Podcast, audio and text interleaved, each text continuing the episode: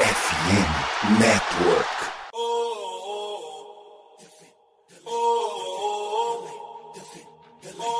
Cleveland, get on your feet and make some noise for your Cleveland Cavaliers!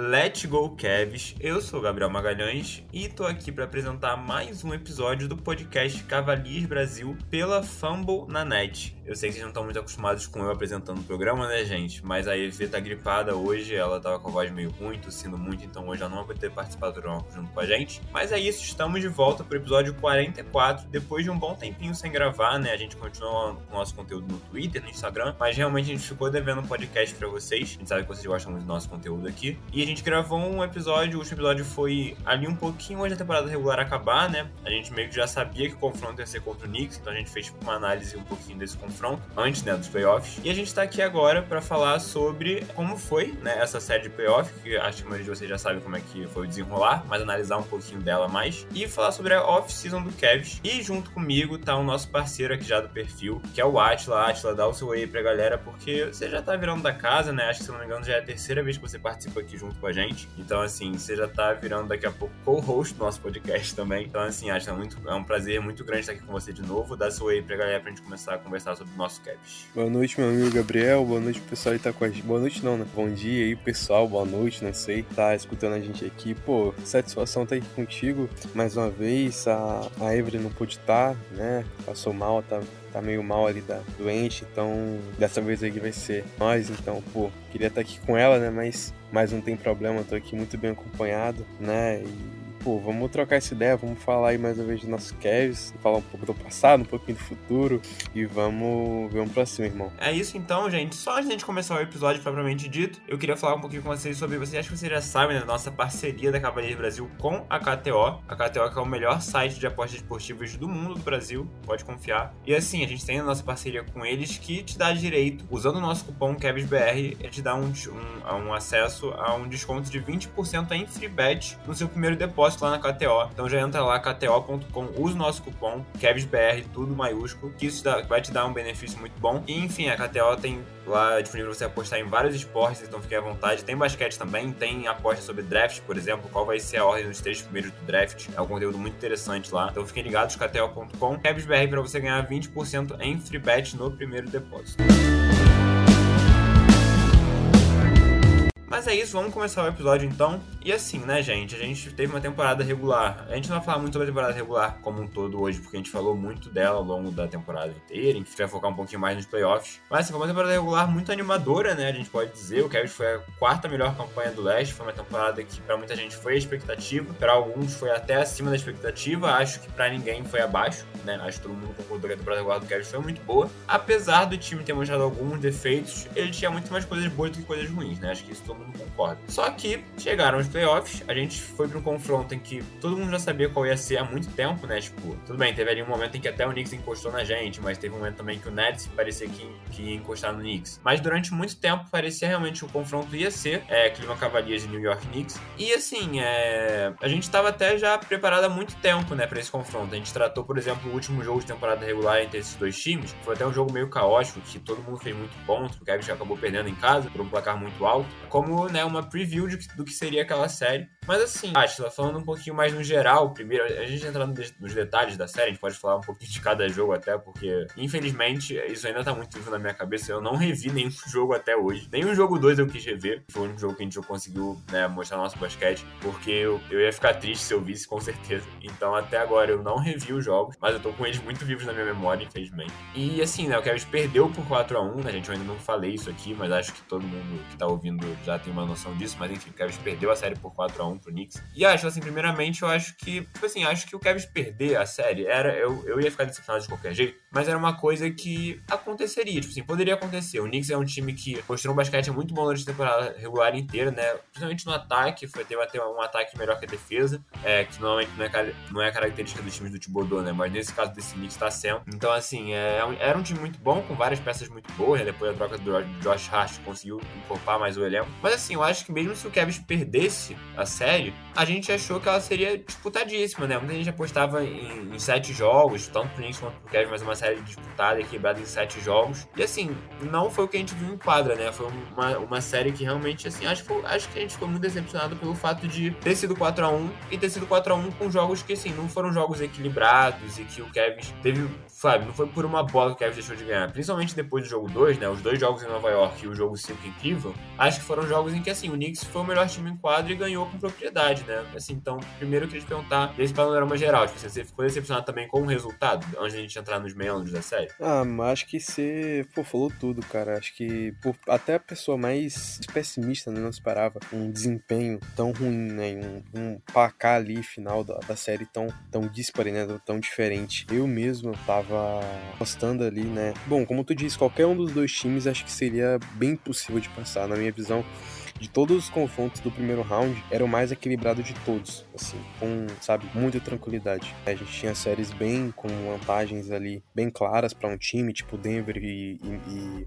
Minnesota, depois teve até outras assim que não acabaram se conformando, mas enfim. Então eu acho que Cleveland New York era tipo assim, cara, era a série que ia ser um entretenimento absurdo todos os jogos até o final, sabe? E a, na prática não foi muito bem assim. Acho que os jogos, eles em si, assim, de modo geral, eles até tinha ali, um, às vezes, uma pontinha ali de esperança, sabe? Cleveland não tava tomando de 30 pontos, de 25 pontos sempre, mas era, acima de tudo, um, um desempenho muito ruim, né? Um, basquete muito ruim, um basquete muito mal jogado, assim, de modo geral, né? Tiveram coisas boas, mas tiveram muitas coisas ruins e que você olhava e falava, poxa, Cleveland pode até, sei lá, ensaiar alguma coisa aí, ensaiar uma virada, ensaiar um, encostar no placar um pouco mais aí, só que é, é um basquete muito, muito, muito ruim, de modo geral. Então eu acho que isso, sem dúvida alguma, decepcionou bastante, não só para quem esperava uma série equilibrada, porque às vezes a série é equilibrada, mas o nível não é tão alto. Pode ser um, um equilíbrio nivelado por baixo. Só que a maioria das pessoas, e eu tô incluso nessa maioria, acho que tu também, como tu falou, tava ali num, num equilíbrio pro nível mais alto, né? Então, dois times com características bem parecidas, com jogo, jogos muito físicos e tal, e o Knicks acabou levando a vantagem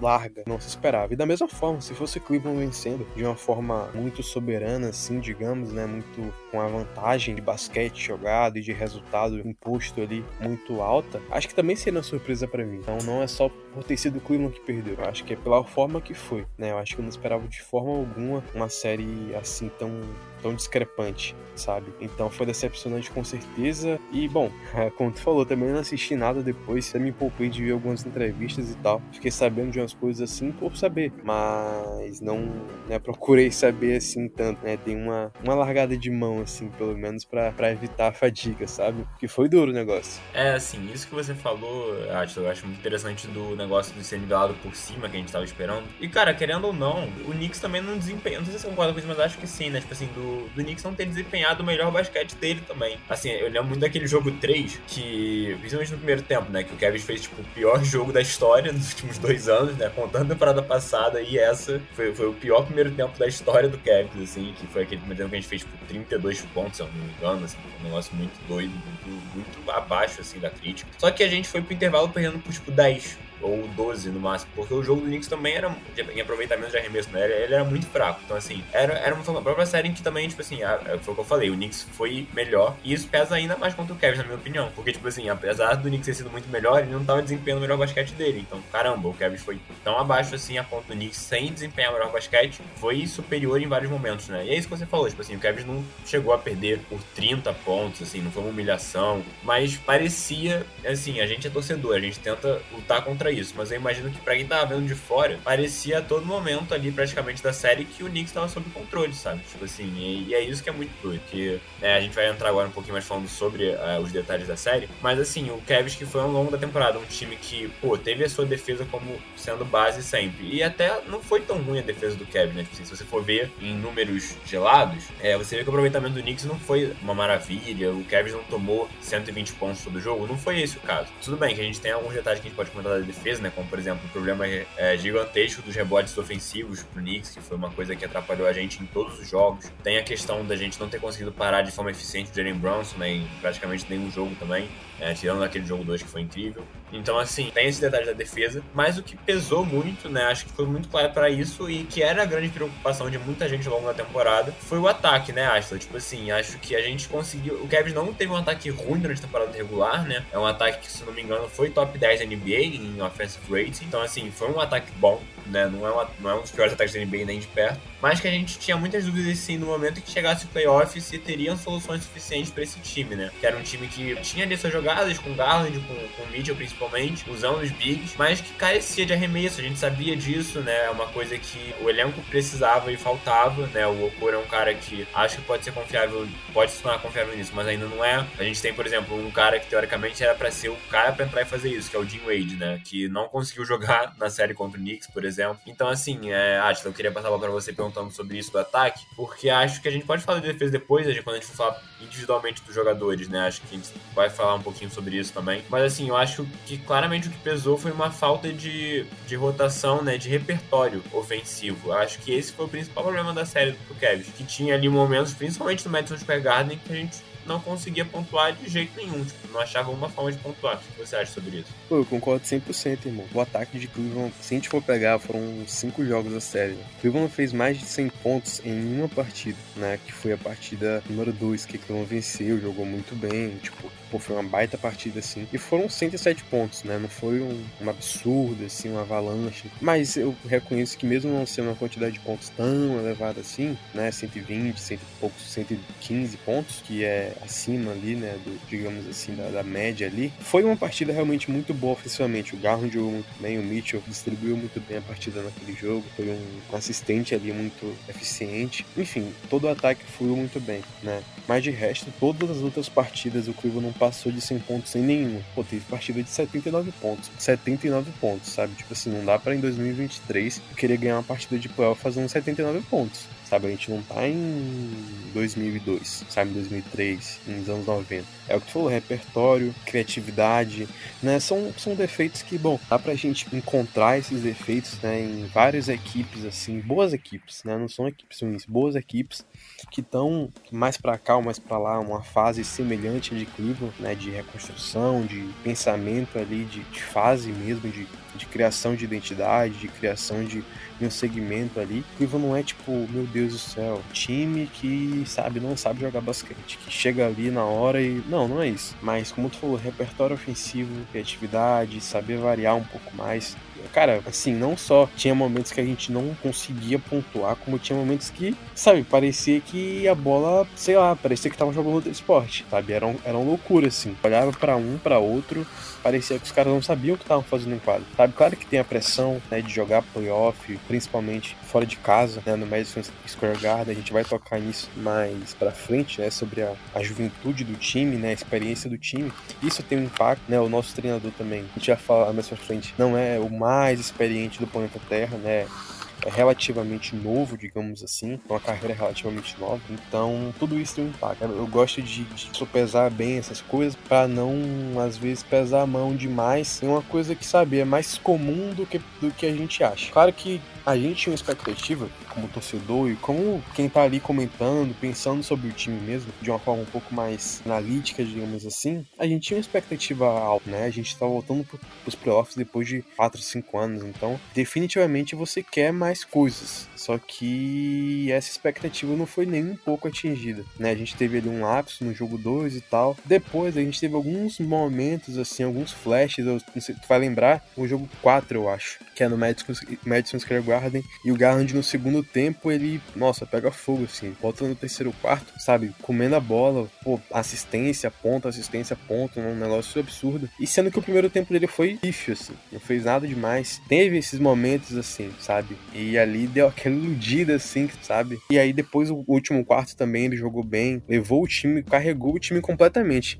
E naquele jogo, de quatro, o time fez 93 pontos sabe? É muito pouco, cara. Tinha momentos assim na, nas partidas que Cleveland era absolutamente encaixotado, sabe? Absolutamente encaixotado. Parecia que tinham oito defensores do Knicks e três atacantes de Cleveland, sabe? Era meio que isso. Assim. Tinha para cada um jogador de Cleveland tinha dois ali marcando. A bola não conseguia rodar, quando rodava era movimentações ruins, a sincronia completamente é, nula, muitos problemas, muitas deficiências ali expostas, digamos assim, precisam ser curadas ali passo a passo, né, daqui para frente. É assim, puxando nesse gancho agora falando um pouquinho mais dos jogadores, né? Porque eu tava aqui enquanto tava falando, acho que eu tava também pensando no, no time do Knicks, né? Porque assim, acabou que a gente viu muito do Knicks também, né, querendo ou não, porque a gente acabou durante a durante a temporada regular e jogou cinco jogos contra eles. Pensando individualmente nos jogadores, eu, eu não consigo falar um, um jogador do Cavs que fez uma série, tipo assim, 100% consistente e foi bem em todos os jogos, porque eu acho que isso não aconteceu. Então eu tava pensando pelo lado do Knicks, né? Porque eu também acho que o Knicks não teve muito isso. Eu acho que você teve uma série muito boa do Bronson, né, que foi o principal jogador do time. O Josh Hart foi um cara que apareceu muito bem, né? Principalmente no jogo 1, matando aquela bola, mas em outros jogos também aparecendo muito bem. E o Mitchell Robinson, né? Que acho que é um cara que se destacou por, muito por conta também de, de como da forma, eu acho que clara como ele estava dominando o garrafão em certos momentos, né? Mas assim, por exemplo, né, o Quickly, que foi um cara muito importante para esse time do Knicks, né, durante, durante a temporada regular, não conseguiu jogar muito bem essa série. O Grimes é outro cara que praticamente nulo. Batendo nessa tecla de novo de que é isso, né? O, não foi só o Kevin que jogou mal, mas acho que o Kevin jogou bem abaixo do que poderia. Falando um pouquinho dos jogadores, acho, assim, acho que a gente pensa né, no quinteto titular, no quinteto titular que é formado por seis jogadores, né, porque o JB até alternou isso. E assim, você tem o Big Four, né, e você tem o Okoro levou reversão. Eu vou dar a minha opinião primeiro, e aí depois eu quero saber de você, mas eu primeiramente acho que, né, a gente tem a primeira série de playoff, né, tanto do, do Garland, do Mobley e do Okoro, né, esses três nunca tinham disputado playoff na vida. Do Nova Mitchell é disparado mais experiente, mas o Levor e o Allen já tinham jogado, já tinham tido alguma uma pequenininha experiência, né, nada demais mais, mas já tinham tido alguma coisa, né? A gente teve Garland, Mobley e Okoro estreando. Querendo ou não, e é muito bizarro isso, né? Mas eles foram os jogadores que eu que não jogaram playoff, eu achei que eles foram os que mais corresponderam em certos momentos. Assim, acho que a série do Mobley, primeiro, acho que ofensivamente ficou encaixotado, como você falou, né? Como o ataque inteiro ficou encaixotado. O Mobley ficou muito enca encaixotado e decepcionou um pouquinho no sentido que, tipo assim, a gente tinha visto durante a, segunda metade da temporada, né, depois do All-Star, uma evolução ofensiva legal do Mobley, né? Dele participando mais, ele pegando mais na bola, dele arremessando mais. Isso não aconteceu nos playoffs, né? Mas eu acho que defensivamente ele fez um papel muito bom, assim, querendo ou não. Acho que ele teve papel primário de marcar o Julius Randle,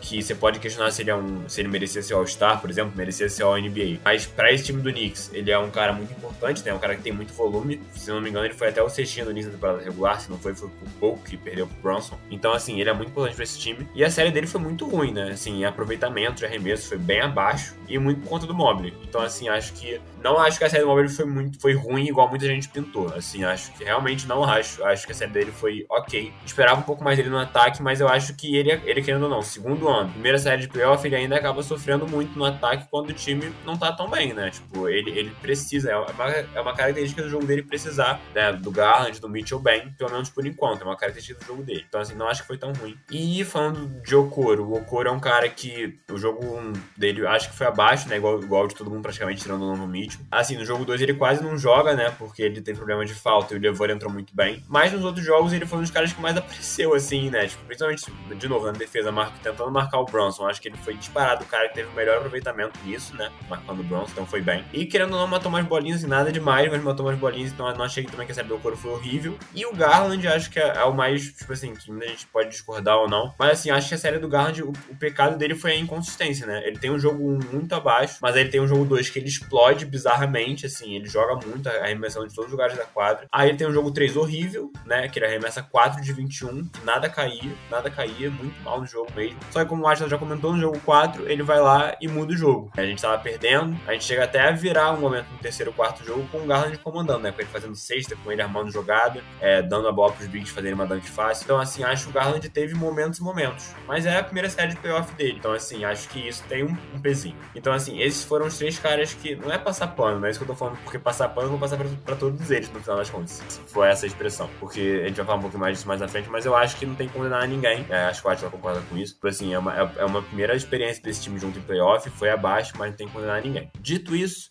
Ashla, quero que você comente desses três também. Mas assim, eu acho que, pelo menos para mim, tá? Eu acho que os dois caras que eu acho que foram mais abaixo na série pela expectativa, por tudo, foram o Donovan Mitchell e o Jared Allen. E assim, o Mitchell tem um jogo um absurdo, né? A gente não pode tirar isso dele jamais, que ele joga muito no jogo 1, faz um jogo de super estrela. Se a gente tem alguma chance de virar aquele jogo, é por causa dele. Mas no resto da série, o jogo 2 ele é bom também, né? Ele pontua pouco, mas muito porque ele viu que o Garland estava muito bem. Ele escolheu ter mais o papel de armador, ele teve mais de 15 assistências no jogo, se não me engano, então foi muito bem também. Mas assim, principalmente no Madison Square Garden, ele joga muito mal. Não é pelo aproveitamento, porque, cara, ele tem que arremessar. Tipo, o Donovan Mitchell é, o, é um dos melhores arremessadores da NBA, é um dos melhores squads da NBA. Então, assim, ele tem que arremessar, não tá caindo, continua arremessando, que alguma hora vai cair. Mas a, a coisa que mais me deixou assim, eu não achava que ia acontecer, era principalmente a tomada de decisão, sabe? Tipo assim, acho que o Mitchell, que o Mitchell em Nova York, principalmente, as tomadas de decisões dele foram muito ruins, assim. Principalmente, tipo assim, pô, vou tentar fazer tal jogada pra dar esse passe aqui. E ele errava e era um turnover ridículo que gerava uma assistência muito fácil pro Knicks, sabe? Em momentos importantes do jogo. Então, assim, acho que o Mitchell, assim, ele é o franchise player, eu confio nele, tenho total confiança nele. Mas achei que a série dele foi um pouco abaixo mesmo. E o Jared Allen, acho que ele ficou mais, assim,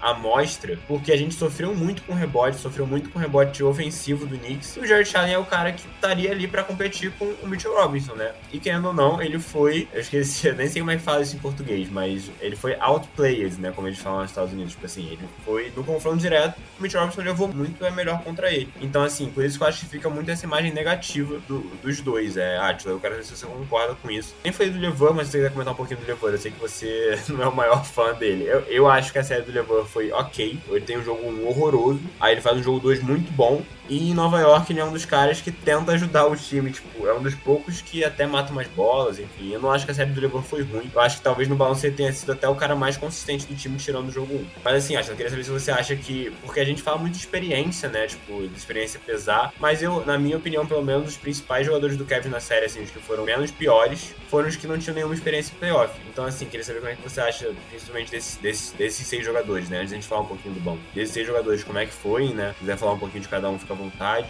E o que, você acha que aconteceu? Acho que você concorda comigo, né? Que o Mitchell e o Allen foram um pouco abaixo. E saber por que, que você acha que isso aconteceu? Porque eu fiquei pensando muito nisso depois e eu não consigo. Tem, óbvio, tem vários fatores, mas o que será que aconteceu pro, por exemplo, pro Mitchell tomar uma decisão ruim, o Allen ter sido tão, assim, perder de forma tão clara, assim, a disputa com o Mitchell Robinson dentro do garrafão? Qual que é a sua visão sobre, sobre esses pontos, sabe? Tem várias, várias questões, né, nesse meio, assim. Começou falando sobre os jogadores do Knicks, a série do Knicks, eu cheguei até a comentar isso lá no, no perfil no Twitter. A série de alguns jogadores do Knicks, principalmente o Kiko que tu citou, o Julius Randle principalmente é um jogador que, enfim, tem quem goste bastante, tem quem não gosta, eu não gosto nem um pouco né, do jogador mesmo, até ficou se envolvendo ali em algumas, em algumas briguinhas ali em quadra contra a Cleveland, mas nem é por isso. Ele é um cara que teve na série, acho que menos de 15 pontos por jogo na série contra, contra a Cleveland. E ele é um cara que, assim, de todo o elenco do Knicks, é um, o que mais toca na bola, ou o segundo mais, talvez, atrás do, atrás do Jalen Brunson. Então, teve uma eficiência horrível, horrorosa, sabe? O true shooting dele, que é uma, uma métrica de eficiência, a melhor que tem para medir a eficiência dos jogadores, foi, foi de 43%. A média da liga é 58%. Ele teve um true shooting de 43%. Tipo assim, 15% abaixo da média tenebroso em todos os planetas Terra, sabe? Um negócio inacreditável, assim, de quão ruim ele foi. Ah, mas New York venceu, beleza e tal. Aí dá aquela apaziguada. Mas se Nova York não tivesse passado nessa série, ele seria um que, sabe, seria trucidado pelos torcedores, enfim. É, então, é como tu falou, né? Cleveland perdeu essa série, de fato. New York mereceu passar, né? Acho que dentro da proposta de jogo deles foram superiores e tem totais méritos nisso, é, principalmente o Josh Hart, o Jamie Brunson e tal. Mas assim, Cleveland também fez um forcinho, né? E é o que tu tá falando. Jogadores que a gente não esperava, né? E que a gente entra na, na parte de Cleveland, que a gente não esperava uma série tão complicada quanto fez, como fez. O, o Jared Allen acho que foi muito cirúrgico, sabe? Ele é um cara que, assim, um cara não, né? Não é ele, mas o, o arquétipo de jogador, né? O estilo de jogador de Jared Allen é um estilo que ou ele não vai aparecer, vai ficar ali meio que, sabe, ninguém, poxa, tá notando Jared Allen no jogo, porque ele tá fazendo as coisas básicas, né? As coisas simples ali que talvez as pessoas não reparem tanto a olho nu ali na hora do jogo, mas que tem um impacto enorme, né? Então ele vai passar meio que batido, mas tá fazendo um, um papel dele de forma muito bem. Ou ele vai aparecer bastante ali, pontuando um pouco mais, talvez finalizando mais ponte aérea, jogadas um pouco mais impactantes, mais vistosas, né, tocos ali impressionantes e tal. Ou, né, ele vai aparecer bem mal, assim. E aí foi, infelizmente pra, pra gente foi esse a situação foi essa situação, né? Porque ali ele foi dominado pelo, pelo, pelo Mitch Robinson, né? Nos rebotes, tanto ofensivos quanto defensivamente, ele não conseguia produzir absolutamente nada, sabe? Eu nem tenho a estatística aqui, jogo a jogo ali, os rebotes dele, eu nem sei se eu quero saber também, mas foi um negócio assim, em alguns momentos dava uma certa vergonha ali, né? De ver.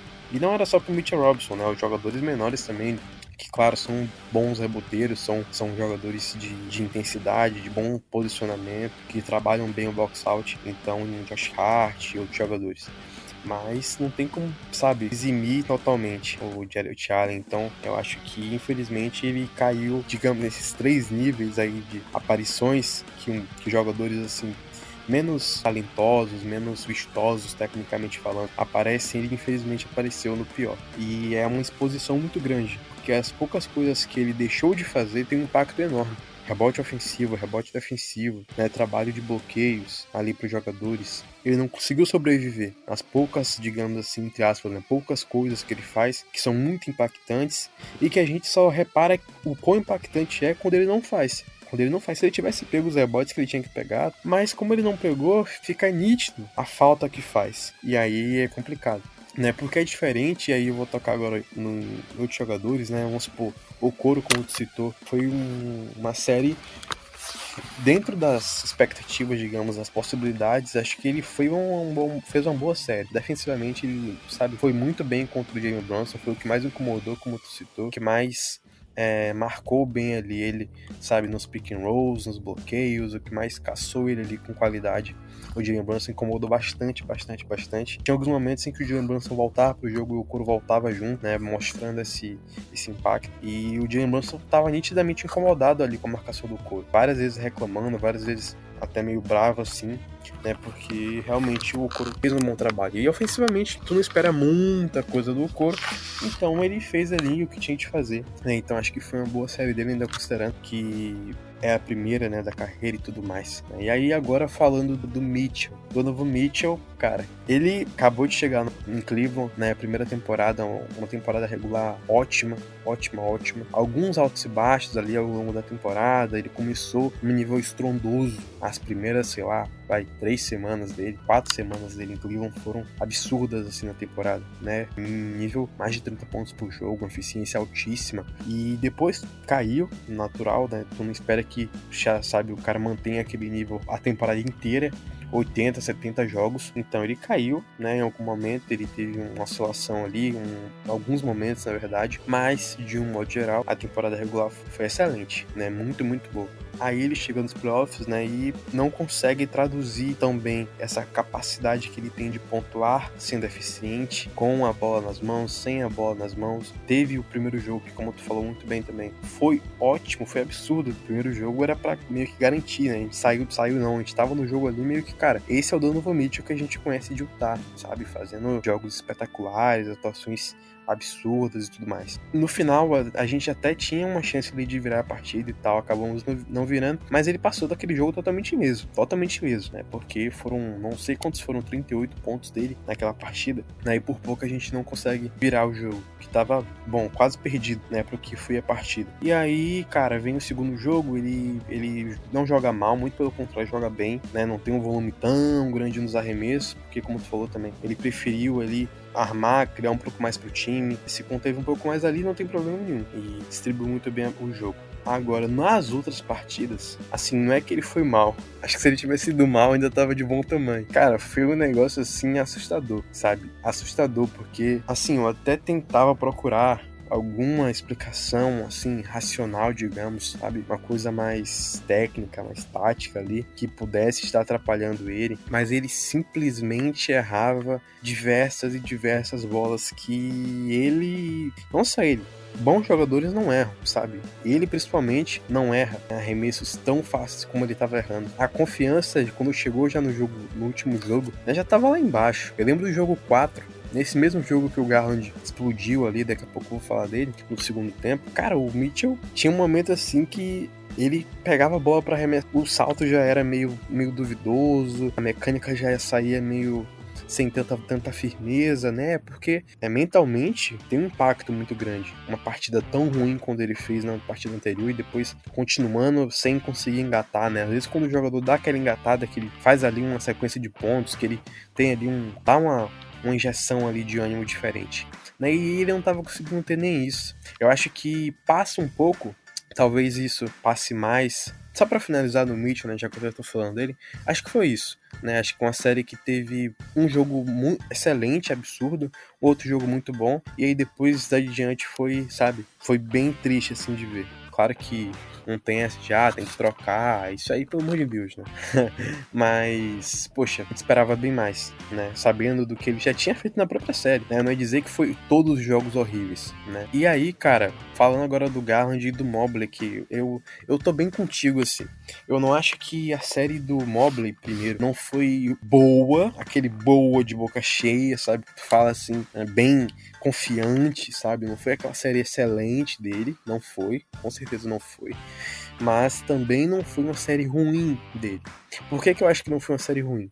Porque eu acho que ele foi, naquele bololô todo ali, naquele meio todo, ele foi muito mais vítima do que culpado, sabe? Eu acho que. E aqui não é só falando de expectativa, de momento, de ah, porque ele é segundonista, porque ele é o primeiro playoff. Não só essas coisas, que acho que essas coisas têm que ter um impacto. Mas não só essas coisas, acho que do jogo mesmo, dentro das partidas, ele minimamente fazia algumas coisas, né? Conseguia ali, mas também era prejudicado por um sistema, né, por um todo ali, um coletivo que não conseguia superar as próprias é, limitações individuais. Né? Então o Mitchell não estava conseguindo se superar ali minimamente. O Garland várias vezes também não conseguiu. De modo geral, o time como um todo, né? Se a gente pegar o coletivo, o treinador, os jogadores que entraram em quadro, enfim, de, como um coletivo não conseguiram. E dentro desse contexto, eu acho que o Mobley era quem, ofensivamente, principalmente, né, no ataque, tinha menos condições né, de produzir dentro do que Cleveland pensa de jogo, pensa de basquete, sabe? Então, eu acho que o Mobley, ele não foi bem, bem, bem, mas ele não foi mal, mal, mal, sabe? Eu acho que da defesa ele fez um bom trabalho, marcando os armadores, né? Ali nos, nos bloqueios, nos pick and rolls, ele fez um bom trabalho, marcando ali dentro do garrafão também. Eu acho que marcando o Julius Randle, ele fez um trabalho espetacular quando teve que marcar marcando outros jogadores de modo geral. Foi uma série boa dele, muito boa, né? Nova York, ofensivamente, não fez nada espetacular. Você fala, meu Deus do céu, e foi um ótimo ataque na temporada regular. Ótimo ataque, foi um dos. Em, em eficiência ofensiva, foi um dos sete melhores times, se não me engano, né? E não fez nada, sabe? Que você fala, meu Deus do céu, olha como o ataque de Nova York tá jogando bem. Não foi isso. Então acho que o Babley teve um papel crucial nessa, nesse quesito. E ofensivamente, cara, é aquilo, assim. Não tem como eu, eu, na minha perspectiva aqui, eu tenho o Devon Mobley na segunda temporada, no primeiro, primeiro playoff, e olhando para o contexto daquela série, sabe? Um jogo tão físico de Nova York, explorando muito bem a altura da equipe, a intensidade da equipe, a proximidade ali dos jogadores, né? Eles queriam realmente jogar ali próximo, né, dos, do, dos jogadores de Cleveland, ter ali um contato muito próximo, né? Um jogo muito físico, muito pegado, muito colado. É faz parte da estratégia deles, né? Então fez parte no caso. Então acho que dentro desse contexto, eu acho que o Mobley ele se salvou ali, sabe? É um mix de expectativa, é um mix de do que eu acho que ele deve pode, barra deve entregar por agora né? Não tô falando potencial, tô falando por agora. E é um mix do que Cleveland não conseguiu fazer para evitar isso. Cleveland não conseguiu fazer para evitar isso. E aí eu entro Darius Garland. Eu acho que eu acho que foi uma boa série, sinceramente. Assim, ah, beleza, ele teve uma partida número 1 um, ruim, teve. Ele teve uma partida número 3, né? Teve. Mas ele teve uma partida número 2 absolutamente espetacular. Absolutamente espetacular. Assim, ele tinha um controle total de tudo que ele fazia em quadra, de todos os jogadores sabe? Então foi um impacto brutal. E, sabe, não é como se Cleveland tivesse, sabe, meu Deus, atropelado Nova York com T maiúsculo. Não. Foi um jogo muito bom. O Cleveland venceu, mereceu vencer, mas fica por aí, né? Não foi também um baile, meu Deus do céu, o que que é isso? Então, no jogo 3, aí vem o jogo 3, ele não vai bem. No jogo 4, cara, no jogo 4, assim, o que ele fez naquele segundo tempo foi não só espetacular do ponto de vista individual, mas a forma como ele fez. Porque assim, uma parte da estratégia, pelo menos na minha visão, não sei se tu concorda com isso, meu amigo, é, era o que? Tirar a bola de Darius Garland o máximo possível. Quando o Garland tinha a bola nas mãos, ele era muito pressionado, ele tinha muita é, presença ali ao redor dele, jogadores dobrando a marcação, jogadores ali sempre colado nele, os, os pivôs ali nos bloqueios marcando muito próximo, né? Então ele não tinha um espaço para respirar, espaço para respirar. A gente viu isso no jogo muito bem. Ele pegava na bola, já tinha dois em cima e aí ele tinha que soltar a bola rápida e Cleveland não sabia o que fazer porque a bola caía na mão do Osman, caía na mão do, sabe, do Okuro e aí tu não vai esperar muita coisa, então entrava em pânico e meu Deus do céu, não saía nada. Foi assim que Cleveland simplesmente teve uma pane ofensiva no jogo 1 e no jogo 3.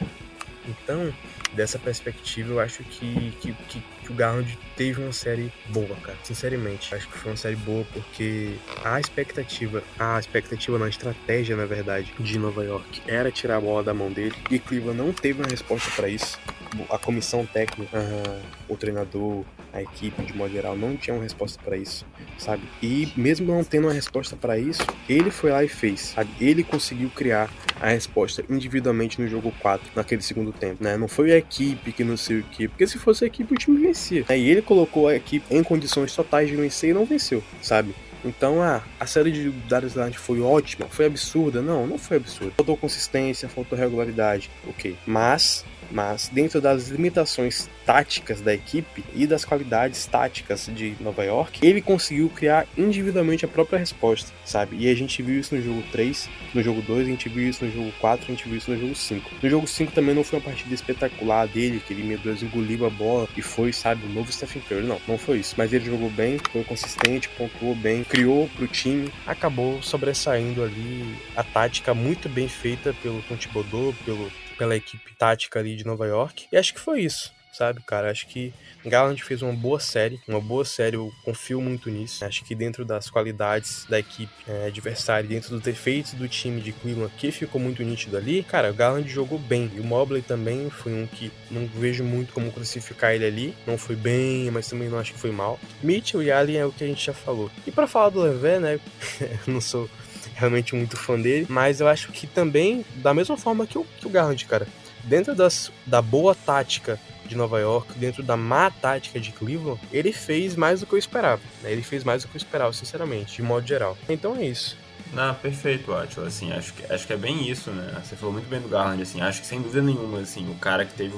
É porque a gente fala isso quando é o melhor auge, né? Do jogador na carreira. Mas, tipo assim, o cara que teve o melhor auge na série contra o Knicks do Kevin foi o Garland disparado, assim. Concordo muito com você. Mas é isso, né? Assim, sem crucificar ninguém. Vou falar um pouquinho de off-season ainda. Vão ter, outros, vão ter outros episódios pra gente falar de off-season. Mas vamos falar rapidinho um pouquinho também. Mas antes disso, só pra gente falar, a gente falou dos principais jogadores do time. Mas assim, juntando dois dos principais problemas também, na minha opinião, aí você comenta um pouquinho rapidinho sobre isso também, da série contra o Knicks, e que foi durante a temporada inteira uma coisa que a gente ficava preocupado, né? Acho que foi o banco, né? E a comissão técnica em alguns sentidos, né? Acho que assim, falando da comissão técnica, a gente teve uma comissão que foi muito bem, por exemplo, no jogo 2, né? Que ajustou muito bem é, os problemas do jogo 1 um, pro jogo 2 e fez um papel muito bom. É, não acho que, por exemplo, ter tirado o Okoro do time titular e colocado o Levou foi uma decisão ruim, a princípio, porque né, aquele jogo 2 a gente, todo mundo, muita gente, eu já vejo muita gente, principalmente americanos, né, falando tipo assim, ah, como é que um técnico pega o time que ganhou no jogo 2, aí tira um titular e muda, sendo que o time ganhou. Pô, naquele jogo 2 o Okoro jogou, tipo, 2 minutos, né, o Levou jogou 40, então assim, faz, faz, acho que fez sentido, né, tipo, era meio difícil você olhar e falar, pô, você vai deixar o Levou no banco depois do que ele jogou no jogo 2, da forma como funcionou, só que, tipo assim, ao mesmo tempo a gente viu em Nova York que não deu certo, praticamente ninguém marcando o, o Jalen Brunson sem ser o Okoro, né, e mesmo assim o JB insistiu, por exemplo, teve um momento que colocou o Garland, que é uma coisa que, pô, só prejudicou o Garland, né? Você tem que marcar o jogador do time e o Garland não é conhecido pela sua defesa. Então, assim, é, foi um.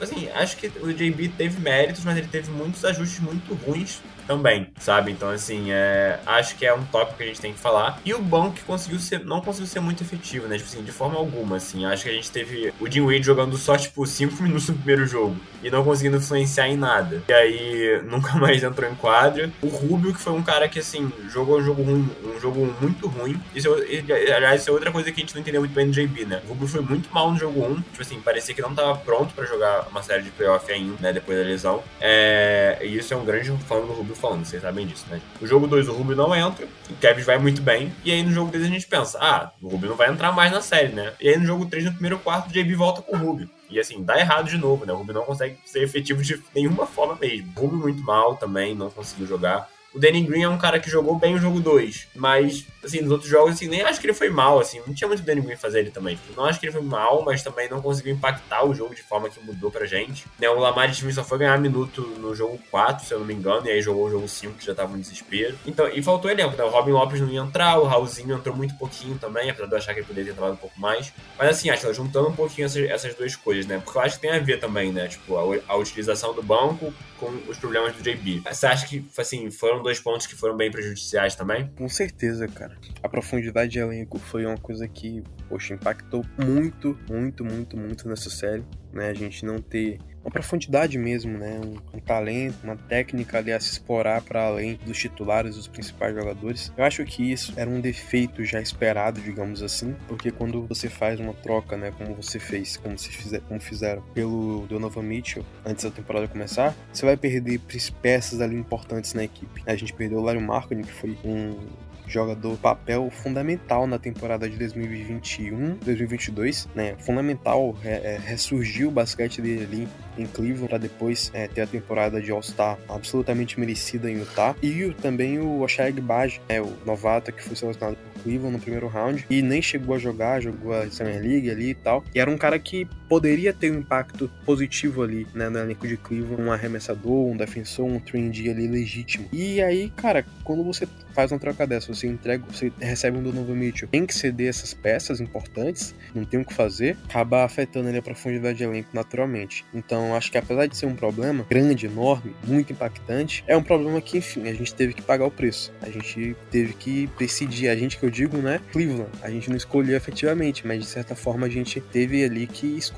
Em trazer um jogador do calibre do Mitchell, teve que abrir mão dessa profundidade, né? Então, acho que é uma coisa que dá para corrigir também, olhando mais para frente. E e sobre o JB, cara, é um assunto que. É, cara, assim, ele teve um impacto negativo nos playoffs, ok? Nos playoffs ele teve um impacto negativo. E aí ele não conseguiu. Aí a, a gente volta àquela questão, né? Ele não conseguiu, porque individualmente não, realmente não, não trouxe ali soluções, mas também ele não tinha exatamente as peças necessárias para trazer soluções a profundidade de elenco atrapalhou o JB, o JB também atrapalhou um pouco o time, então não é culpa 100% dele, mas também não é não dá para eximir, né? Muito pelo contrário. E são decisões às vezes básicas, né? Não só na profundidade. Tu não vai materializar um jogador do nada. Mas você sabe que um jogador pisou em quadra, jogou uma partida inteira mal, ele não pisou em quadra no outro jogo, ele jogou e o time foi muito bem. Claro que não foi bem só por isso, mas ele, o time foi muito bem.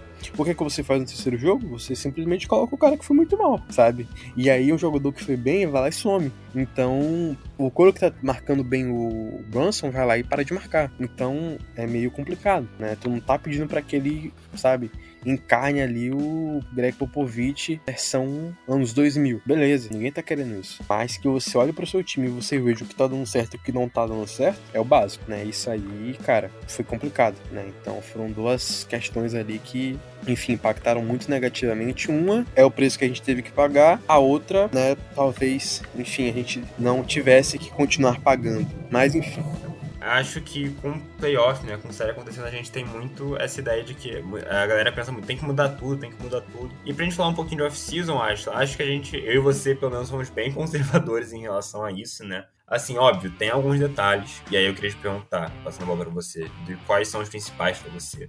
Mas assim, muita gente já fala de, ah, tem que trocar o Jared Allen, é, tem que demitir o JB agora, tem que aproveitar a chance, que tem técnico no mercado. Assim, eu entendo, mas eu, eu, Gabriel, dando a minha opinião, acho que mudanças muito radicais ainda são um pouco demais para esse time. É super normal você discordar disso, você achar que o Kevin tem que aproveitar a timeline, tentar competir agora e fazer uma coisa mais arriscada. Normalmente foi um movimento arriscado, então fazer outro desse tipo. Mas eu sou mais conservador de achar que esse time merece uma segunda chance com um elenco de apoio melhor envolvido. E aí, acho que eu queria saber sua opinião. Você acha que é, é por aí? Se você acha que tem que ser mais radical? Pra gente falar um pouquinho dessa off-season, que a gente vai falar muito mais sobre ela durante os próximos meses, galera. Fiquem tranquilos. É, então, cara, é assim, eu olho pro JB, né, por exemplo, o treinador, eu vejo que ele tem coisas ótimas ali que ele faz na equipe, sabe? Eu consigo enxergar isso muito nitidamente. A forma que ele, como ele conseguiu facilitar, digamos assim, o, desenvolvimento defensivo do, do logo de cara na NBA, um trabalho muito bom dele, da equipe dele. Mas outras questões também são coisas que a gente olha assim e fala, poxa, ainda esses problemas, ainda esses defeitos e tal. É complicado porque a gente, né, a gente tá aqui no Brasil, a gente tem uma cultura muito grande de futebol, futebol brasileiro principalmente, tudo mais. Esse relacionamento, né, com treinadores não, não é uma relação tão saudável assim, né, normalmente. Né? Eu torço pro Santos, então dá pra imaginar ainda. Cada três meses é um treinador novo. Então, poxa, a gente olha pra NBA e a gente tende né, com a visão que a gente tem daqui, a meio que, sabe, traduzir um pouquinho, né, trazer um pouquinho dessa, dessa coisa que é o nosso costume. Pensando dessa forma, eu acho que assim, ninguém na NBA ou praticamente ninguém, vai, tem as exceções, mas praticamente nenhum time, praticamente nenhuma equipe, nenhuma grande dinastia, o que, o que for, tem um sucesso grande, relevante, título, de final de NBA e tudo mais, sabe? Demitindo um treinador a cada duas temporadas, cada vai, três temporadas. Normalmente, normalmente, na NBA e de um modo geral, nas ligas americanas, assim, né? Franquias, esse sistema todo, tem uma paciência um pouquinho maior, né? Porque os treinadores, enfim, é, e até os jogadores mesmo, né? As principais estrelas ali, tem um tempo, né? para poder, enfim, trabalhar, se adaptar e tudo mais. Então, eu acho que que essas mudanças mais radicais, não sei se ainda tá na hora, sabe? Eu entendo quem acha, eu entendo quem também não acha. Acho que de modo geral, eu não acho para alguns aspectos. Eu acho que talvez fizesse bem, mas por outros, assim, cara, eu acho que ele não sabe na hora de pedir timeout. Cara, assim, dos 30 treinadores da NBA titular, treinadores principais, né, sei lá, vai, 27 tem esse mesmo defeito, sabe? Eu vejo torcedores do Golden State reclamando disso, eu vejo torcedores pô, do Bucks, do Boston, do, dos melhores treinadores também, Toronto, agora não tem mais o Nick Nance, né? Agora ele tá na Filadélfia. Mas enfim, os melhores treinadores reclamando disso. Os torcedores do Golden State têm dos melhores treinadores da história, que é o Steve Kerr. E essa temporada última foi, assim, um festival de, de literalmente gente querendo a cabeça do Steve Kerr. Pô, enquanto em Cleveland, acho que dariam ou venderiam a alma pelo, pelo Steve Kerr aqui, sabe? Então é muito comum. É muito comum, sabe? Só que como a gente olha muitas vezes pra nossa franquia, a gente acha que é só aqui, saca? Então, eu acho que essas mudanças drásticas, não sei se precisam vir agora. Eu acho que o nosso time tá seguindo uma boa, um bom caminho, né, de, de construção. É uma construção, cara, sabe? Tu não tu começa com construção pelo teto, pelo telhado. É, é difícil, é devagar, demora, sabe? Tu não vai simplesmente chegar ali e encontrar um novo Greg Popovich dando em árvore. Ah, beleza, mas tem treinador livre e tal, não sei o que. Cara, não é só o treinador é uma construção de elenco, é uma filosofia, caixe com as peças que ele tem. Não adianta trazer uma mente ofensiva excelente e ele não saber trabalhar com Evan Mobley, com Jared Allen, com Isaac Okoro, com enfim. Ah, troca todo mundo. Pô, calma aí, né? Não é NBA 2K, entendeu?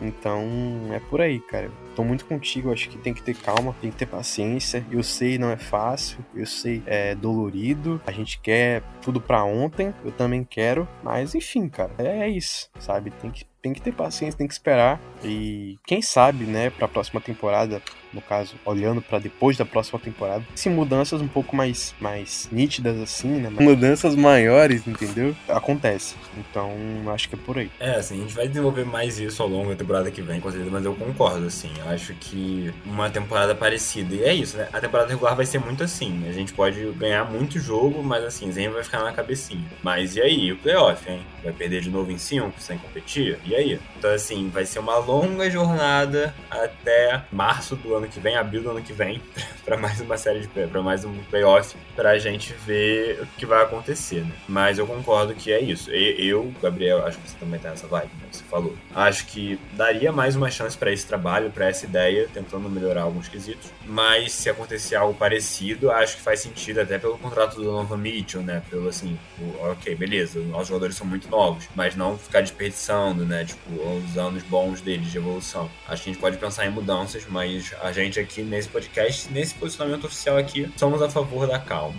Mas se você quiser discordar e falar por que, que você acha que o Kevin tem que fazer uma troca que vai mexer no elenco inteiro, mas que vai fazer ele ser mais competitivo agora, fique à vontade. Porque eu, eu por exemplo, era bem a favor do Kevin ficar bem tranquilo na dele no passado, é, quando com o Sexton, pra ver como é que ia ser, com o. E aí rolou a troca novamente, eu fiquei meio em choque, mas depois achei que era o certo. Então, né, se você tiver alguma opinião contrária à nossa, fala aí e deixe seu comentário. Mas é isso, gente. Acho que o podcast já tá com uma duração boa. Vocês vão curtir a nossa volta. Depois de um tempo a gente volta em grande estilo. E assim, falamos um pouquinho, né, sobre é, essa temporada do Kevin, sobre o que pode vir na próxima, né, qual foram as recepções. Mas é, como eu falei, a gente vai ter muito conteúdo ao longo do off-season. A gente vai fazer uma espécie de mini podcast falando sobre alguns assuntos específicos, falando sobre jogadores, falando sobre a comissão técnica, talvez se vocês quiserem também, falando sobre curiosidades, o que vocês quiserem, dá ideia nos comentários também. E acho, eu queria te agradecer. É, a gente tá aqui já uma hora conversando e eu tava com muita saudade de falar sobre Cavs, então tô muito feliz. E sempre é bom falar de Cavs com você. Então, muito obrigado, irmão. Tamo junto. Até a próxima você vai voltar, com certeza, em breve, hein? Queria dizer isso aqui. Pô, satisfação máxima, irmão. Que isso. Como aqui é uma horinha, pô, poderia facilmente aqui ficar mais uma hora falando contigo, falando sobre o Cavs, apesar de, de, um, de um modo geral, o assunto não ter sido né, dos mais felizes aqui pra gente, né? Pra quem tá ouvindo também, com certeza. É, mas, poxa, falar um pouco de, de Cleveland, falar um pouco de NBA contigo, que pô, acompanha e sabe muita, mas muita, mas muita coisa. E espero voltar aqui o mais breve possível. Tomara que com a Evelyn aqui, pra gente trocar aquela ideia top contigo, com a Evelyn, que sabe também. Pô, não tem o que falar, né? A, a mina é. A mina é assumidade. Assumidade. Então, tomara que ela esteja aqui com a gente também, tá bom, meu irmão? E pô, vamos para cima. Vamos esperar aí o que, que Cleveland tem a nos, a nos mostrar aí no dia do draft, né? Que já é daqui a pouquinho. Então, tem muita coisa pra gente falar daqui para frente. Tomara que coisas melhores, né? Se Cleveland nos ajudar. E é isso, irmãozinho. Tamo junto. Obrigadão pelo convite. De novo, satisfação máxima. Uma honra sempre que eu puder. E vocês estiverem aí também, mano, só chamar, só colar. Não tem, não tem mistério, tá bom? Tamo juntão, irmão. É isso, Asta. Obrigado de novo, irmão. E é isso, gente. EV estará de volta. A rainha da, da comunidade do Kevin no Brasil estará de volta no próximo episódio. Garanto pra vocês. Sei, sei que vocês sentiram a falta dela. Nós também sentimos, mas ela estará de volta. E é isso, gente. É reforçar que a gente vai ter muito conteúdo durante a off-season, né? E fala pra vocês seguirem nossas redes sociais, né? Lá no Twitter, é, arroba Brasil. A gente tá na luta pra chegar aos 11 mil seguidores, que é uma marca muito importante pra gente. É, se vocês puderem ajudar a gente lá,